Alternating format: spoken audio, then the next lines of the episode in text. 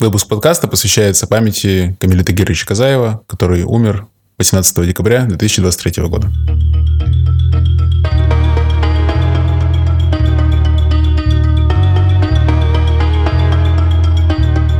Представьте, Россия, 90-е годы. Дефолт, бандиты, сомнительные культы. В Магаданской области нет то продуктов, то света. И вдруг начинается грандиозная стройка, которая для многих станет делом всей жизни. Маска скорби. Это подкаст «Бритвой по глазам», где мы просто и увлекательно рассказываем о непростых событиях в истории Магаданской области. Я Алексей, стример. Я родился в Магадане, но не был там уже очень давно. А кто ты, друг? Здравствуйте, я Арсений, писатель. Я бываю в Магадане регулярно, практически там живу. «Бритый по глазам» — это сайт-проект подкаста о жизни и смерти на Дальнем Востоке. Ваши уши, зацените и его тоже. Алексей, что ты вообще помнишь о Магадане? Я помню, как рос в Моргородке, маленький район города Магадана. Из окна там открывался прекрасный вид на гигантский маяк, и мне очень нравилось, как он медленно стареет на фоне окружающей реальности. Я смотрел на него и думал, блин, как же классно быть моряком, видеть издалека именно этот маяк и использовать его как вешку маленькую, чтобы найти путь домой. Что пошло не так? Где? Почему пошло не так? Все было просто прекрасно. Ладно. Хорошо, Алексей, а ты помнишь, там есть такая маска скорби? Да, бывал я на ней и неоднократно. В Магадане одно из главных развлечений – это поездка в разные обскурные районы города Магадана. Это Нагаева, Танкодром, в том числе и Маска Скорби. Классное место, очень прекрасный вид открывается на наш город. А ты знаешь, кто вообще инициировал эту постройку? Не помню его имя, к сожалению. Помню, что фамилия у него очень запоминающаяся, неизвестный. Ну, неизвестный был э, скульптором, а ну, инициировал вот. ее постройку Мирон Маркович Этлис. Был такой дядечка, так. к сожалению, он помер. Он был председателем Магаданского отделения мемориала. Он обратился как раз к упомянутому тобой неизвестному с идеей о том, что можно было бы эту самую маску скорби построить. Ну, вообще, Мирон Маркович Этлис был э, человеком достаточно выдающимся, писал стихи, что для многих почему-то загадка. Э, в 90-е у него вышел сборник «Выход из тени». Писать стихи – его стихия. И день и ночь пишу стихи. Он и вместе с Асиром Сандлером э, он разрабатывал программную книгу о бытии заключенных э, Севаслага, которая называется «Узелки на память». Вот как думаешь, Алексей, почему книги такое название? Есть такое прекрасное произведение, которое мы проходили в школе, называется «Затески к дому». Кто его написал? Я не помню, кто его написал, я даже не помню вообще примерно, какой там сюжет в этой книге. Единственное, что мне тут запомнилось, это вот эти самые затески, которые молодой человек делал на деревьях. Это такие маленькие зарубки, чтобы потом найти путь домой. И вот автор этой истории провел невероятную аллегорию, что эти затесочки – это тот опыт, который человек выносит в жизни, делает на своей памяти, облупляется, знаешь, становится матерым и становится более вот, а о чем вопрос был? Что за узелки на память? Узелки на память, вот, прекрасно. Узелки на память, это как раз мне подозревается, что есть такие некие затески, о которых я ранее уже только что сказал, чтобы прокачать свой мозг и сделать более качественным. То есть ты думаешь, что узники Севаслага сидели и затесывали все мозги? Ну, они обтачивались, да. Они становились более опытными людьми, которые знают, например. Ну, ты вот прикинь, ты в ГУЛАГе, чувак, вот представь, да? То есть ты вот понимаешь, первый день в ГУЛАГе, представь себе. Начинается твой прекрасный день, ты идешь на рабочку какую-то адскую и понимаешь, что если сделаешь шаг влево, шаг вправо, тебя начинают бить палками. И вот это уже затесочка в твоей голове, что возможно, возможно, есть такая вероятность, что не стоит делать шаг влево, шаг вправо. Узелки на памяти, понимаешь? Ладно. Э, разгадка на самом деле простая. Заключенным э, не давали вообще никаких средств э, писать. Так. Не могли они писать друг другу записочки, ничего. И они, как бы, условно изобрели узелковое письмо, как индейцы. А, так это даже, это даже интересно. Да, да.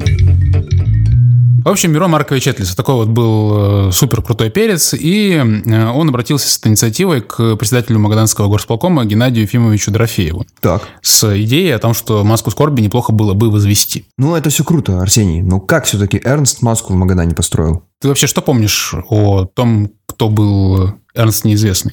Ну, гигачет он был. Противоречивый очень человек. Он успел и повоевать, получил осколок в спину. Его в свое время в Советском Союзе не взлюбили после разгона Хрущевым выставки авангардистов. Он перебрался в США. А как он строил Москву в Магадане тогда, если он был в США? Ну как? Вообще он изначально задумал треугольник страданий. В местах, где были большие лагеря, ну, либо, соответственно, места, которые так или иначе э, влияние ГУЛАГа на себе испытали, он планировал воткнуть в этих трех местах по одной маске. Соответственно, это Магадан, Воркута и Екатеринбург. Полностью вообще вот построить маску, как он задумывал, удалось только в Магадане. Э, в Воркуте ее так и нет. В Екатеринбурге э, очень долго, томно и упорно местные активисты, в том числе и мемориальщики, э, пытались все это дело продавить. И в итоге построили там масочку, знаешь, то есть в парке. Почему это не самое лучшее место для маски, мы узнаем потом. Поставили ее такой малюсенькой, э, бронзовой, такой сверкающей. В общем, странная штука, но хоть как-то они э, смогли все это дело сделать. И хорошо. Но ты спрашивал, как Эрнст построил да, эту маску. Вот, расскажи мне, Арсений, все же. Я это все пытаюсь здорово. уйти от ответа. Нет, ты все-таки скажи мне, пожалуйста, я буду настаивать на том, что мне интересно, как он, находясь в США, все-таки построил маску в Магадане. То есть это какие-то скайп, Zoom? Ну, ответ тебя удивит, он приехал. Он, блин. Вообще важно понимать, что связующим звеном этой истории оказался архитектор Камиль Тагирович Казаев. Это человек, который работал э, с Эрнстом э, в такой спарке. Работали они вместе очень плотно, принимали решения по отдельности и вместе. Это именно тот человек, дамы и господа, уважаемые слушатели, с которым мы лично встретились. Вау! Да. Прям встретились. Прям встретились. Я все время думал о том, что это же зэки построили, заключенные, нужно что-то как-то ответить. То есть душа болела, конечно. Получилось, что в конце уже жизни Магадани последние шесть лет мне удалось вернуть им спасибо сказать и поставить им этот мемориал. Арсений, это просто жесть. Да, это просто жесть. Прилетел Эрнст Неизвестный, город Магадан, США, что само по себе отдельное приключение. И они собрались и начали решать вопросы, начали вообще разговаривать. Изначально Камиль э, Тагирович вообще ну, понятное дело, что ему как архитектору, он знал, кто такой Эрнст Неизвестный, конечно же. И, ну, прикинь, вот тебе завтра звонят, говорят, есть проект, ты завтра с Бэнкси делаешь граффити. Вау. Да, то есть у тебя просто мозги лопаются. Соответственно, ну, Камиль Тагирович тоже знатно... Такой современный коллап. Да, коллап, совершенно верно это был. Он изначально сказал следующее, что, ну, вообще вот есть скульптор, а есть архитектор, да, монументальной э, архитектуре. Это художественное высказывание, которое есть скульптура, там, конечно же, на первом месте стоит скульптор. Конечно. Соответственно, скульптор должен выбирать архитектора. Камиль Тагирович так сказал, вот, ну, если Эрнст меня выберет, то мы будем работать. Это будет правильно. И Эрнст его выбрал. А там было много вариантов, кого можно было выбрать? А, вариантов было не очень много, но я думаю, что если бы Эрнст сказал, типа, я с ним работать не буду, то, то нашли бы. от безысходности ну, они нашли друг друга. Нет, не совсем. Если безысходности... Ну, просто законнектились. Законнектились, да, да. Законнектились. Понятное дело, что Камиль Тагирович с огромной вообще теплотой вспоминает о борце неизвестном. Конечно. Первым делом они, собственно, начали решать вопрос, куда эту маску поставить, где ее возвести. Изначально они думали о том, чтобы поставить ее на Старом Магаданском кладбище на Марчикане, но тогда местный архиепископ возразил, что, дескать, ну, на кладбище должен стать храм. Собственно, все пошло-то как раз и по плану, потому что изначально вот эта маска скорби, ну вот представь, ты знаешь, что такое маска скорби, ты знаешь, что такое Марчиканское кладбище, да. а это для наших дорогих слушателей, кто не был в Магадане, это просто кладбище. А в черте города ничего особого. И там стоит вот эта вот маска скорби, ну, высотой с пятиэтажного дома. Да. да. То есть, ну, как бы было бы вообще немножко не к месту, согласись. А в итоге они э, пошерстили там по городу и обнаружили, что, в общем-то, возле города есть такая сопка, называется Крутая. И эта самая сопочка, она, в общем-то, бесхозная, да, на ней ничего нет. У ее подножия был знаменитый лагерь «Транзитка», где, собственно, заключенные ждали, пока их не распределят по живописным лагерям Магаданской области. Заключенных. Хорошо, Алексей, вот представь себе такую ситуацию. Так, представил. Значит, ты человек, который ответственен за то, где поставить маску скорби. Она еще не стоит, ты не знаешь, где она должна быть. Куда бы ты ее поставил, собственно, в, Магаданское, в Магадане? Ты знаешь, Арсений, мне сразу представляется почему-то стратегия, игра, и вот там знаешь, когда пытаешься построить здание, и если там вот места нету, оно красненьким Вот этот звук, да. Недостаточно места. Вот, глядя на наш Магадан, по моей искрометной памяти, я примерно прикидываю локационное нахождение некоторых объектов. И вот я думаю, что я бы поставил где-то в районе, наверное, все-таки... Ну, я думаю, что где-то на въезд на трассу примерно. А, вот там, там, где сейчас олени стоят, да? Да, я думаю, что это было бы очень э, таким, знаешь, флаговым местом для того, чтобы люди вот прям ехали, видели и вспоминали. Хотя по итогу, на самом-то деле, если так поразмыслить, наверное, маска скорби в текущем месте и делает такие же функции, потому что, если я не ошибаюсь, там и проходит трасса, которая ведет вот прям... Нет, нет, там, э, там же заезд на сопку. То есть ты должен свернуть и конкретно на сопку подняться. Вот если из Магадана выезжаешь, голову поднимаешь, ты же всегда увидишь массу скорби, правильно? Ну, ты, ты в целом ты ее из любой точки города можешь увидеть Ну, практически. то есть в теории, значит, ребята сделали все правильно. Конечно, они сделали все правильно. Речь не о том, что они сделали все неправильно. Речь о том, ну, вот, допустим, просто вот мысленный эксперимент. Вот если бы тебе нужно было поставить маску скорби, где бы ты ее поставил? Ну, ты ее поставил бы на въезде на трассу. Да. Хорошо. Почему не сделали по-другому, как ты думаешь? Почему не поставили именно на вот эту вот сопку? Мне кажется, им хотелось повыше. Повыше, да. Ну, во-первых, конечно, повыше. Во-вторых, место знаковое, да, транзитское, и все Да. дела. А, в-третьих, Камилю а, очень хотелось, чтобы, ну, и Эрцу, соответственно, чтобы это было некое паломничество, да. М, То есть, э, вот сейчас я вкину такой невероятный инсайт, что в целом и сопка тоже это часть монумента Маска скорби. Вау. То есть как элемент паломничества. Да, во-первых, ну, это так называемый мавзолейный принцип. То есть ты, Нужно дойти. ты доходишь, заходишь, проходишь и выходишь наружу. Значит, как ты помнишь, маска скорби стоит на сопке крутой. Да, А, Ты подъезжаешь, собственно, к смотровой площадке. да. Дальше поднимаешься по лестнице. Очень крутая лестница, кстати. Да, Да. по роскошной лестнице бетонной ты поднимаешься мимо а, многочисленных камней. М, да, да. Спойлер, эти камни там не были изначально, туда привезли. Тоже часть элемент... э, Да. Да, скорби. Там стоят каменные названия самых крупных лагерей. Мгм. Также стоят выполненные из камня э, символы крупных религий, в Так. том числе коммунизма. М, И ты поднимаешься до маски, ты можешь, ну, в теории, зайти внутрь маски, ты знаешь, да, что там Да, есть музей? да, конечно. Да, то есть там есть музей, некая реплика камеры-одиночки, изолятора штрафного. И потом ты выходишь, проходишь мимо, и ты поднимаешься и как бы оказываешься над маской. Да. И там уже вторая смотровая площадка. Если мне изменяет память, я вот хочу уточнить, может быть, она меня все же подводит. На самой маске вот наверху вроде как есть прибитый то ли крест, то ли человек, что-то вот такое мне вспоминается. Да, также по гипсовым слепкам, как и э, сама маска скорби, были выполнены эти две статуи. Девочка, к которой мы еще вернемся, и э, человек на кресте. Так. Конечно же, это не христианский крест, это не распятый Иисус Христос, как может показаться. Вообще, какие у тебя есть теории на этот счет? Что эта скульптура обозначает? Возможно, это прототип человека, который попал в тяжелую жизненную ситуацию на ГУЛАГ, да, и, скорее всего, возможно, это конкретный живой мужчина, бывший, ставший символом целой эпохи, его взяли как слепок, возможно, и решили его запечатлить в историю. Почему у меня такое предположение? Ну, Это прям слишком эпично, да? Да, подумаем насчет именно вот символизма, то есть крест. Это работа, может быть. Ну да, то есть это мы несем свой крест. Мы несем Да, свой в крест, общем-то, да. это такая вот игра с этими иносказательными формулировками. Именно это и символизирует этот элемент. То, что каждый несет свой крест, ну, соответственно, крест, который несли эти люди, которые оказались в лагерях, он был потяжелее, чем у многих. Ну, собственно, сам крест э, шестиметровый, отливал его Камиль Тагирович Мытищих э, в заводе художественного литья. Вот такой вот элемент. Мы его разгадали. Ура! Тайна Ура, раскрыта. Мы ура, как, товарищ. мы как э, в Скуби-Ду, знаешь, р- раскрываем тайны, и это действительно круто и полезно. Вот эти вот валуны. Да, вот когда Камиль Тагирович рассказал нам, что за валуны, у меня просто башка взорвалась. В общем, по его затее, как бы маска, она типа вырвалась из сопки Вау. и разбросала вокруг эти валуны. А я думал, я думал, это слезы почему-то. Не, ну, как бы это open for interpretation. Вау. Да, эта сцена мне кое-что напоминает. Я прошу не обижаться наших слушателей за такое сравнение. Есть э, компьютерная игра, называется The Binding of Isaac. Не суть в чем игра, а суть в том, что там есть маленький паренек, который очень страдает вообще по жизни, по игре. И вот его главным оружием являются как раз-таки слезы. То есть вот он бегает, прям плачет этими слезками. И я вот концептуально очень боготворю эту игру, потому что это действительно меня очень впечатлило. И в моем понимании как раз маска скорби как раз является тем самым элементом, который вот прям страдает, и вот прям вот она стреляет этими как будто слезами, они вот прям падают на землю, разбиваются, оставляя кратеры. Вот у меня почему-то такое. Ну, тоже неплохо, да, соглы. Значит, с камнями понятно. Насчет этой бронзовой девочки, которая стоит за маской, ты ее помнишь. Да. Тоже было много споров у Казаева и Эрнста. Эрнст думал, что немножко too much. Казаев говорил, да не, нормально. Он говорил, вот представь себе, люди идут на маску с цветами. Вот куда они положат цветы?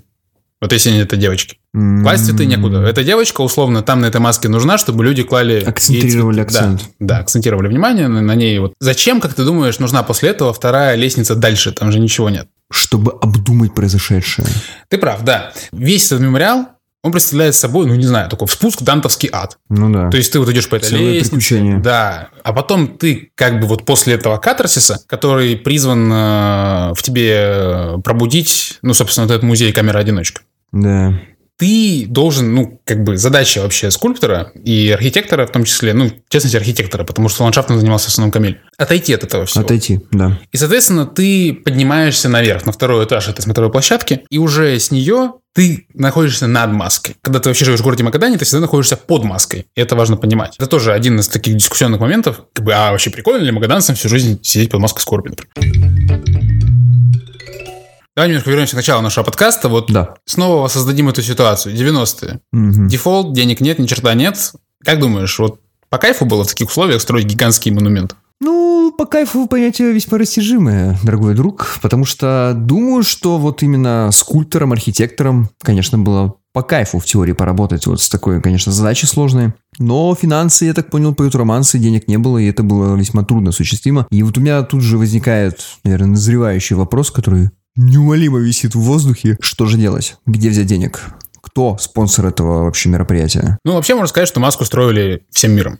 Вау. Пришлось им, конечно же, нелегко. Э, Камилю Тагировичу пришлось обивать пороги вообще всех писателей, политиков, депутатов, всех. И просить помочь либо э, финансово, либо информационно. Эрс неизвестный выпустил открытки с чертежами маски скорби и со своими набросками, Так. на которых на обратной стороне был адрес банковского счета, куда скидывать деньги на строительство. То есть это Ничего был такой краундфандинг до интернета, знаешь. Вау.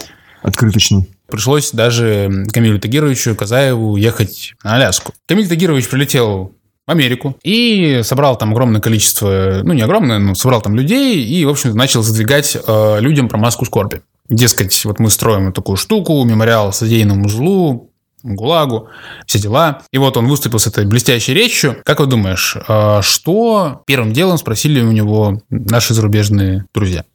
Ну, самым логичным вопросом, который просто напрашивается, это почему вы не взяли денег в своей стране? Почему вы приехали к нам просить деньги на постройку, которая отражает огромную часть культуры в вашей стране? Это отличный вопрос. Задали не его.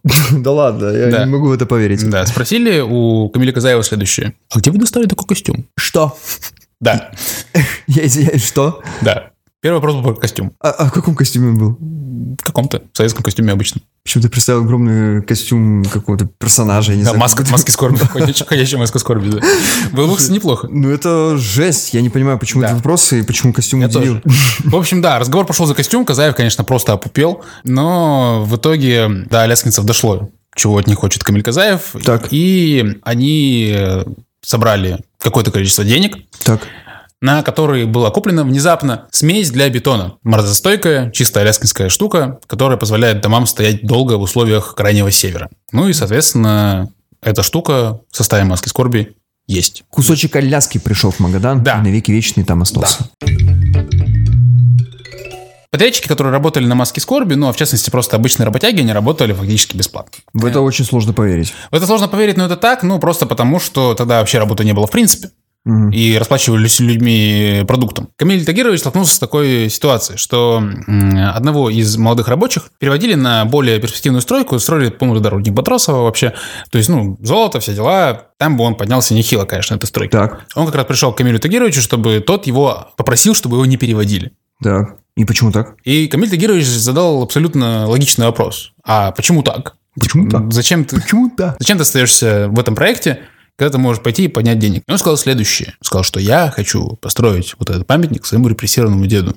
Понимаешь? Да. То есть это вот одна из э, таких иллюстраций, которая показывает, что действительно это ну, как бы не просто каменная башка, Не за деньги, а за идею. Вот так. вот. да, а, а действительно это был проект, который для очень многих людей был просто невероятно важен. Головань, до сих пор э, действующий политик э, и предприниматель Магаданской области, как его сын, собственно, он был главным подрядчиком, и ему не платили денег, потому что их не было. Камиль, как ты помнишь, ездил, обивал пороги, пытался договориться, где-то какие-то ресурсы выбивал. Он решил... Он обратился к Голованю с этим вопросом, но я хочу сразу обозначить, что не как, как бы противнику, а скорее как союзнику. Так, То есть он приехал и сказал, в общем, денег нет, что будем делать? ну вы держитесь. И Головань выдал просто невероятный монолог. Он сказал следующее. Он сказал, Камиль, я недавно строил девятиэтажку в Магадане. Так. Мне за нее не заплатили. Я ее разобрал, погрузил на машину и увез обратно на склад. В смысле как? Ну вот так. Ну, они же из, из пластов делаются девятиэтажки. Ее можно разобрать и Ну, увезти? видимо, можно, да. Он смог. Он смог, по его словам. Маску, говорит Головань, я разобрать не смогу. Она в монолите. Поэтому я пробурю 40 шпуров, заложу туда динамит и взорву ее. Чертовой матери. Если мне не заплатят? Да. Это серьезно? Да. Боже. То есть он сказал Камилю, типа, я доверяю тебе, я доверяю Эрнсту, И все мы доверяем динамиту, и все мы доверяем динамиту. который точно сделает свое дело. свою широкополую шляпу, закурил сигару, да. В общем, ну, были люди, которым он не доверял в этом раскладе. Камиль эту историю передал, этот посыл, и дело немножко завертелось. То есть вот нужен был именно такой, знаешь, вот серьезный толчок, Пиночек. пиночек с такой как бы нейтральной, незаинтересованной стороны. Но эта история, она, конечно, когда я ее слушал, у меня волосы дыбом встали. Душераздирающая правда. Главное, страшно, потому что правда. я, я действительно верю в это, знаешь, такой контекст ситуации, что прям ощущается угроза динамита в данной ситуации. Все кончено, все построено. Маска стоит, она открыта. Вот как думаешь, в каком вообще статусе остался Камиль Казаев после этого? Герой Нет. Советского Союза. Нет. Он остался в статусе персоны нон-грата. Потому что пока он ходил и убивал бабки, в том числе вот в рамках предыдущей истории про Голованя, он нажил себе огромное количество врагов. И что же враги хотели от него? Почему он Да, не ничего, насолил? ну они хотели, чтобы просто он куда-то уехал. То есть им и- их обидело факт с э, постройки маски скорби? Не, их обидело то, что он, ну, как бы он для того, чтобы достать деньги на строительство, он начал приходить дорогу всем. То есть местному какому-то правлению, понимаешь, э, подрядчикам. То есть он всех начал просто терзать, вытаскивать из них бабки. Максимально непонятная история. Все же, если это было настолько культурно значимо, то как это могло кого-то обидеть? Дефолт, мужик, ну, в смысле, культурно значимое. Ну, прикинь, хорошо, вот представь себе такую ситуацию. Тебе нечего жрать. Так. Приходит седой чел, очень эпатажно выглядящий, и говорит, слушай, а дай-ка мне 50 лярдов на строительство мемориала. Вот что ты ему ответишь? Я ему отвечу, ну, ну, ну, ну, нету. Вот. Ну, нет. А он говорит, ну надо, надо, Ну, нет. Ну надо. Ну, нету. Вот этот человек станет твоим лучшим другом или твоим заклятым врагом, как ты думаешь? Да, вопрос дискуссионный. Вот. Соответственно, когда, собственно, происходило открытие этой маски скорби, Казаев был просто абсолютно без сил, он ничего не хотел, ничего не знал. Когда приехал Эрнст на открытие, и их там как-то развели в разные стороны, чтобы Казаев не засветился, знаешь, там перед камерой, соответственно, неизвестно. В общем, полная грязь пошла. Собственно, Казаев после этого уехал жить в Москву. Вот Вот, так. такая вот арка персонажа. Он молодец. Сделал все-таки действительно большой вклад. Я считаю, что все эти несгоды и печали, все, что прошло, это действительно стоило того, получается. Да, стоило. Из современного периода жизни маски, что ты можешь вообще припомнить? Ну, внешний вид, местонахождение, с чего вы начали. Ну, взаимодействуют ли с ней магаданцы? Там, Да, постоянно, да. постоянно. Это достопримечательность местная, ее люди посещают. Ну, не так, как, конечно, мемориал, скорее просто как э, место, где можно провести время. Все равно, конечно, мы часто приезжаем на скорую просто потупить, но иногда, ну, всегда, когда мы приезжаем туда потупить, мы всегда, я думаю, вспоминаем о том, для чего она там стоит. Да. Конечно, случались и курьезы, например, недавно Москву скорби покрасили зачем-то. Боже, что? Да, покрасили в серую краску. Не слышал? Нет. Там была такая история, что, ну, видимо, нужно было освоить огромное количество серой краски. Привезли туда бригаду людей, и они начали красить маску скорби и покрасили ее в серый цвет. Соответственно, маска скорби стала выглядеть как такой, знаешь, грустный леденец, сверкающий. Бетонный. Бетонный, да. И люди начали роптать, дескать, зачем вы покрасили маску скорби? Какие были предприняты решения нашим уважаемым правительством, как ты думаешь? Ну, у меня есть абсолютно чудовищное предположение, что было решено краску аннигилировать в маске. Совершенно верно, да. Потом маску скорби после этого закрыли еще на полгода, и очень долго муторно обшкрябывали с нее краску обратно. Извините.